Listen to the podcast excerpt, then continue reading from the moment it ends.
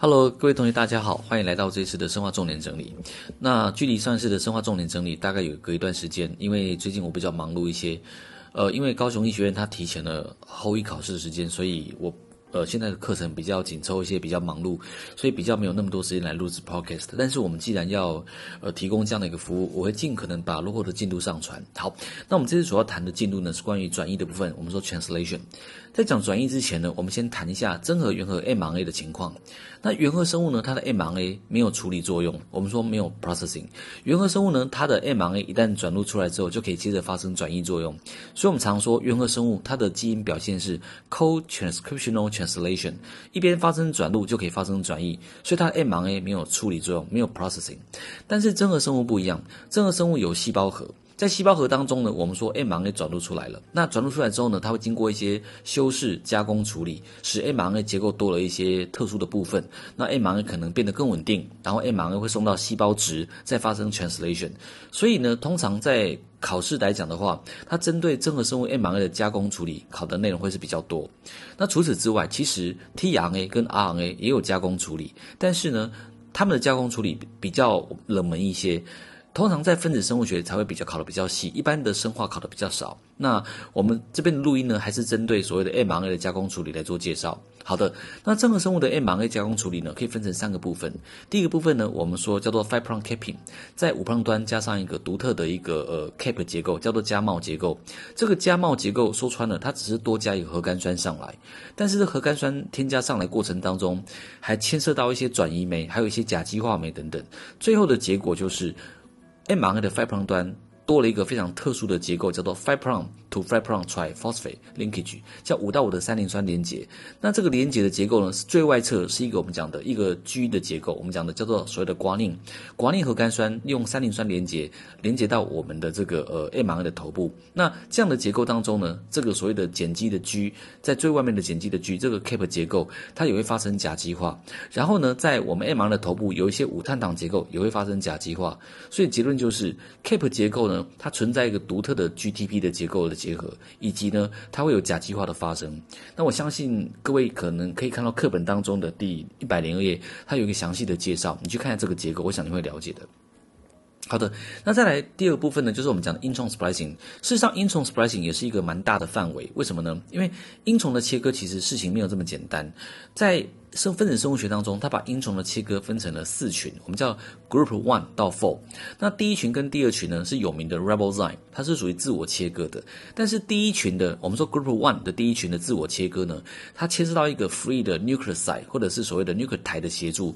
这个 Nucleoside 或 Nucleotide 它的碱基是 G，所以我们说它可能是呃 Guanosine 或者是 Guanylate，它提供这个所谓的呃三 prime。OH 呢，来帮助这个所谓的呃音虫的切割。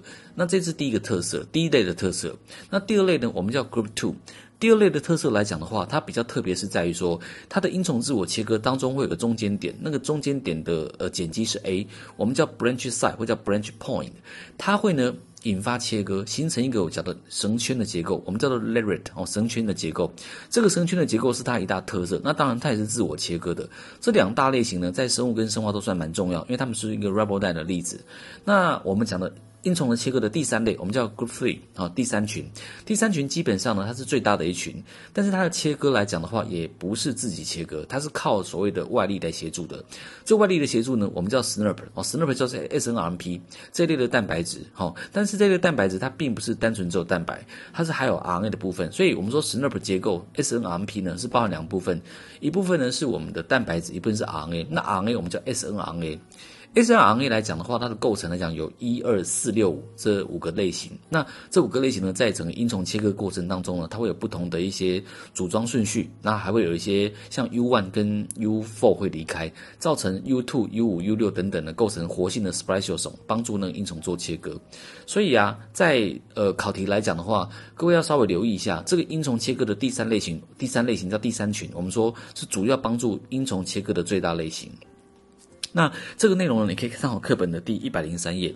通常我们说第三群的呃 spliceosome 的切割呢，它其实也会牵涉到一些所谓的讯号辨认的问题，因为你要知道一段音虫呢，它不可能随便切，它必须找到那一段是真正的音虫。通常呢，这辨认的方式都是在音虫的头部呢，或我们说的 five prong splice side five prong 的切位呢会有 GU 的序列，然后呢，三 prong 端的切位呢会有 AG 的序列。所以有时候呢，音虫的切割我们说叫做 GU-AG 法则，或者有的书本把它叫做牵式法则。这个法则呢，就让我们的 spliceosome，我们刚刚讲的这些所谓 SNRNP。呃，这些蛋白质或者 RNA 结构们呢，可以精确地认出音虫所在的位置，来帮助它切割。好，那这是一个音虫切割的特色。在这里比较冷门的考题，我们说是第四类的音虫切割。第四类的音虫切割呢，主要发生在某一些的 tRNA 结构当中。那这种切割方式比较特殊，因为通常它的操作过程当中都是由呃酵素蛋白质酵素来催化，它可能会有一些 RNA 的内切酶。那切完之后呢，再用 RNA 的连结酶接起来。那基本上这种类型考的比较少。总而言之呢，大家在音虫的切割来讲，主要应该把重点放在所谓的第三群 M R A 的音虫切割。好的，那没有问题的话呢，我们再进到所谓的这个呃第三阶段。通常 M R A 交工第三阶段呢，我们说在三 prong 端会加 poly A。那 poly A 来讲的话，它会存在一个独特的现象，它叫先切后接。为什么呢？因为在转录的后期。很多的蛋白质，有些重要的呃，有些蛋白质呢会认出添加 poly A 的讯号，那个讯号很重要。它在 mRNA 的结构当中，它的序列是 AAUAAA 这样的一个结构啊，就会被蛋白质认出来。蛋白质呢，我们说这个内切酶，它会切在呢这个所谓的 poly A 讯号的后面，大概十个到三十个核苷酸的地方，使 mRNA 的结构呢它发生了所谓的切割断裂。那这个断裂呢，也刚好帮助了转录做终止，然后接着由 poly A 聚合酶，我们叫做 PAP 哈，poly A polymerase。帮助你加很多的 A，那 A 的话，它的添加呢，它的受值就是 ATP，那加上几个 A 呢，一般是加八十到两百个，也有书本写说八十到两百五十个左右。那总之，这个 Poly 的添加也是有多个酵素来催化，但是比较重要就是 Poly A 聚合酶。好的，那我们这边先打岔一下，因为 Poly A 聚合酶它比较特别，是它在合成 A 的时候，它不用。参考任何的模板，所以我们说 Poly A 聚合酶是一个没有模板的酵素，那它只会加 A 哦，所以这个特色各位要了解一下。好，那加了 Poly A 之后呢，我们说 m r n 的加工就完成。那 m r n 加工完成呢，至少对 m r n 呢有两大影响。第一个影响呢是提高它的 half life，让 m r n 呢在细胞中存活时间更久。通常真核生物的 m r n 它存活时间可以从数小时到数天，依照细胞种类啊、基因种类不一样，这是第一个功能。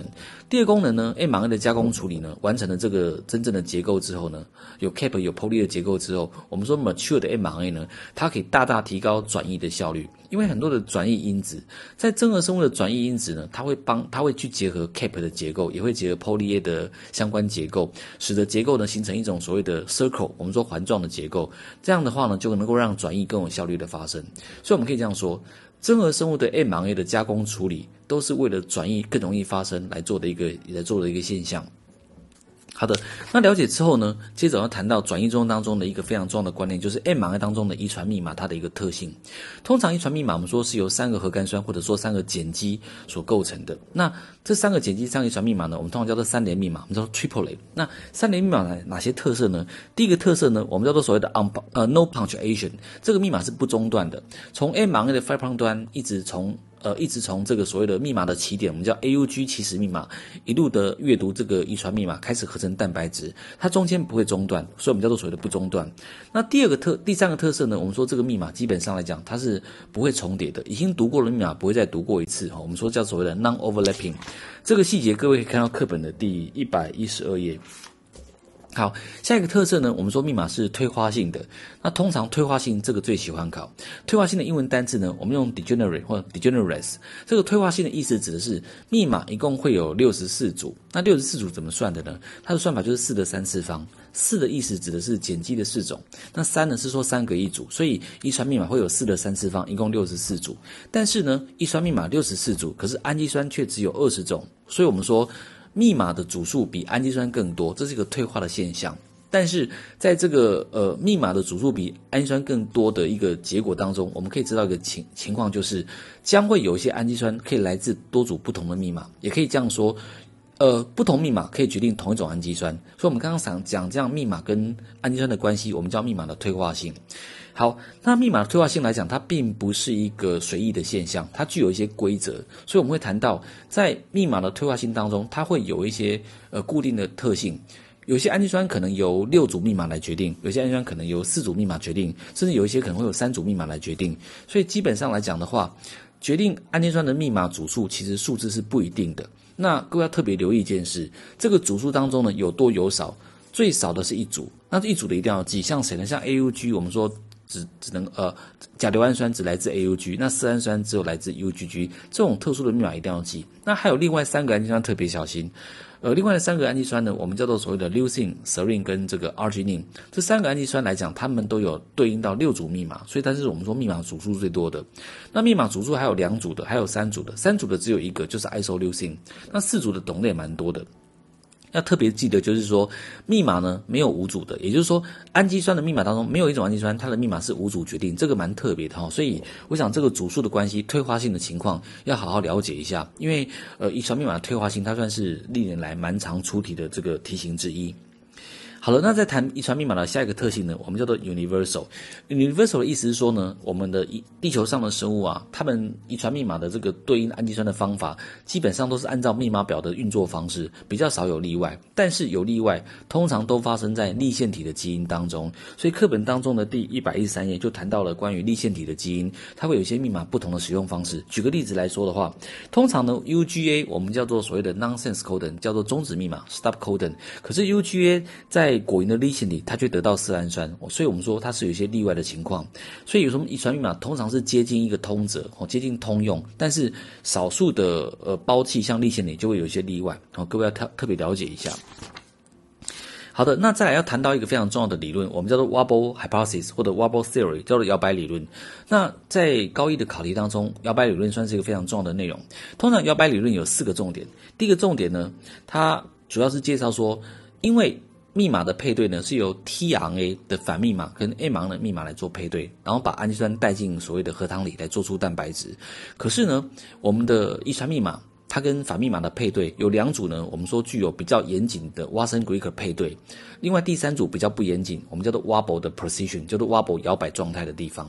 那首先呢，M R A 当中的遗传密码的前三前两码，我们说的呃 Five Prime 端第一码到第二码。这两码呢，刚好跟反密码的第二码、第三码，它的配对是非常严谨的。我们叫 Watson-Crick 配对。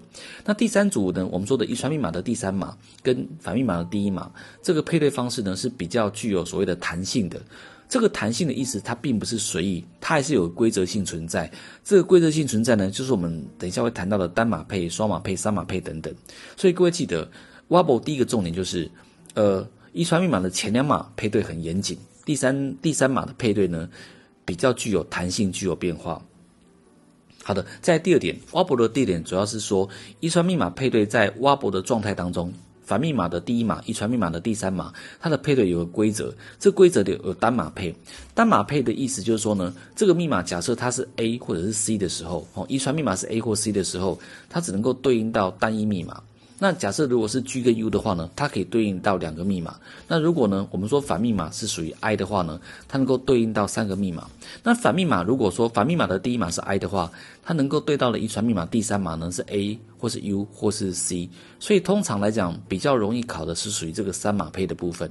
那这个规则我们课本在第一百一十四页都有特别谈到，你可以把一百一十四页的这个规则把它特别记一下。我们上课也讲得蛮清楚的。那第三个部分呢？呃，要记得就是，假设两个密码可以决定同一种氨基酸，那这两个密码如果它的前两码有不一样的话，那么在细胞中会有不同的 tRNA 来做辨认，哦，这是个规则。好，这是第三点。那第四点呢蛙博的理论经过计算。它的理论告诉你说，细胞当中至少要三十二种 tRNA 才能够满足 Wobble 的运作，所以这三十二的数字各位务必记得。但是你也知道，通常在细胞当中 tRNA 的种类绝对超绝对超过四五十种以上，所以都能够满足 Wobble 的运作。那我建议各位啊，把这个一百一十四页课本当中哦 Wobble 的部 Wobble Hypothesis 的部分呢，好好看熟，它算是三颗星的重点。那最后呢，我们谈到的第一百一十五页有讲到一个非常重要的观念。Wobble 呢，它的存在会让 P 密码的配对呢比较不是这么紧密的，也就是说呢，密码跟反密码的配对存在一些所谓的弹性弹性的一个一个存在情况。他们认为啊，前两组是很严谨的配对，结合很强。第三组的 Wobble 呢，它的配对比较松一点点，这样可以造成呢，我们说转移过程当中密码跟反密码配对同时满足了我们所谓的正确性、专一性的要求跟速度的要求，所以他认为这是一个演化中非常重要的一个结论。